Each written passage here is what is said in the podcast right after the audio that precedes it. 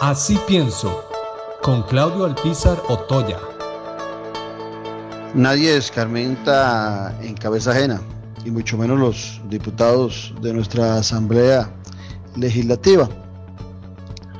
Hemos venido insistiendo y, hemos hecho aquí sendos programas eh, sobre lo que representa la ley de empleo público y hemos traído a expertos de Hernán Rojas, el director del Servicio Civil, de mi buen amigo y extraordinario abogado en temas laborales, Marco Amador, y ni qué decir del reconocido abogado, eh, doctor en Derecho Administrativo y Derecho Constitucional, Manrique Jiménez.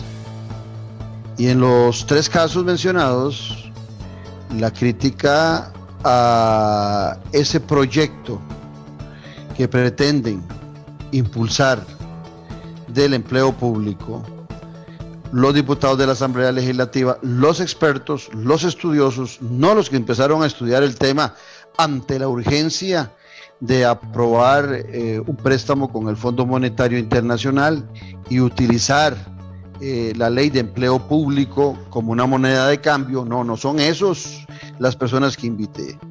Son gente que vinieron a este programa y que han estudiado el empleo público y las leyes constitucionales y la administración pública alrededor de lo que es el empleo público, quienes han hablado de las enormes deficiencias que tiene ese proyecto. Los diputados no, no, no, no. La mayoría de esos 57 diputados en su vida les había pasado por la cabeza eh, analizar el tema del empleo público. Hablemos claro, llegó la coyuntura y han tenido que correr y algunos de ellos eh, votarán por lo que dicen sus asesores y por encimita, si acaso, si hemos tenido suerte, habrán analizado este proyecto de empleo público.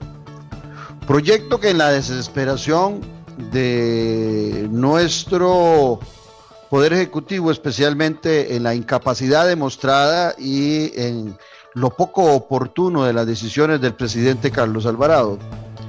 Insiste en tenerlo como único en la Asamblea Legislativa. Ya vimos ayer cuando hablábamos aquí de turismo, que por cierto el próximo domingo de Noche sin Tregua también vamos a hablar de turismo, las urgencias que hay de definir leyes de salvamento a la industria turística número uno en la economía costarricense, en la generación de empleos primarios, secundarios y terciarios. Y ahí no hay urgencia. Yo, yo no sé si al Fondo Monetario Internacional no le interesará más ver pujante nuevamente el turismo nacional, ver cómo Costa Rica salva a una industria que en el 2019 le había dado 3 millones 100 mil visitantes del exterior una, industria que le produce prácticamente el 9% del Producto Interno Bruto al país.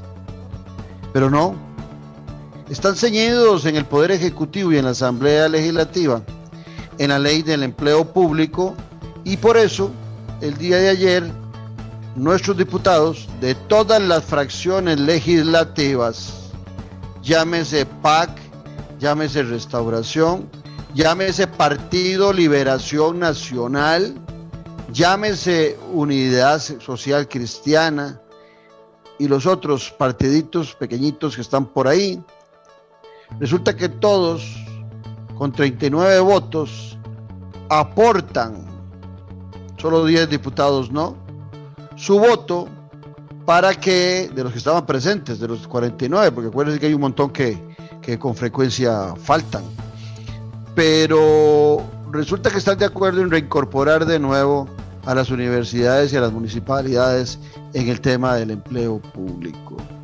Y a los que me están oyendo, antes de que brinquen, no es que Claudio Alpizar estés demostrando o defendiendo eh, los intereses universitarios y municipales. Lo que quiero llamar la atención es que la constitución política es clara en la autonomía política de las municipalidades y las universidades que a usted no le gusta, y ni modo, a lo mejor a mí tampoco me gusta, pero está establecido en la constitución política. Ah, que no le gusta, pues presione a los diputados para que cambien las autonomías entonces, o busque diputados que cambien las autonomías. Pero si seguimos permitiendo que la constitución política de Costa Rica sea pisoteada, majada, burlada, que sea letra muerta, las consecuencias de la democracia de nuestro país son culpa suya también cuando se niega a comprender lo que está establecido en nuestra constitución. Y lo peor de todo es que los diputados, que deberían ser los que dominen a mayor cabalidad todos estos temas, con ese montón de asesores que tienen y demás, resulta que no saben que están perdiendo meses valiosísimos para una reactivación económica, para hacer leyes más sustentadas en la realidad y en la legalidad, que una ley de empleo público que si insisten en incorporar universidades, municipalidades, a la Corte Suprema de Justicia, se va a caer. Y se va a caer por consultas constitucionales en la sala constitucional, la conocida sala cuarta. Y el tiempo de los diputados es carísimo. Y el tiempo de los diputados para preocuparse por las cosas que están urgiéndole al país es indispensable. Pero no, el Poder Ejecutivo no convoca ningún otro proyecto porque lo único que lo tiene ceñido es la ley de empleo público. La pregunta es, ¿será el Poder Ejecutivo de Costa Rica encabezado por don Carlos eh, Alvarado, que ya sabemos que él y, todo su gabinete ha demostrado las debilidades mayúsculas, algo, algo nunca visto en nuestro país, ya sabemos. ¿Será él el ceñido con el tema de empleo público? ¿O serán intereses que manipulan y mueven con sus hilos al presidente y a sus ministros y también a muchos diputados?